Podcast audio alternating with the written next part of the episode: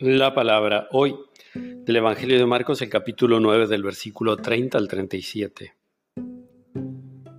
Jesús atravesaba la Galilea junto con sus discípulos y no quería que nadie lo supiera porque enseñaba y les decía, el Hijo del Hombre va a ser entregado en manos de los hombres, lo matarán y tres días después de su muerte resucitará.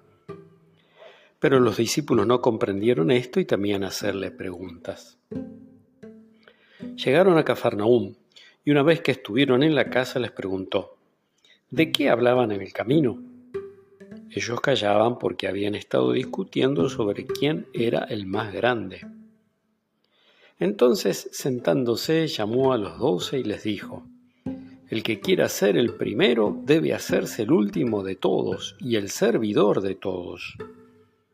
Después tomando un niño, lo puso en medio de ellos y abrazándolo les dijo, El que recibe a uno de estos pequeños en mi nombre, me recibe a mí, y el que me recibe, no es a mí al que recibe, sino a aquel que me ha enviado. Palabra del Señor.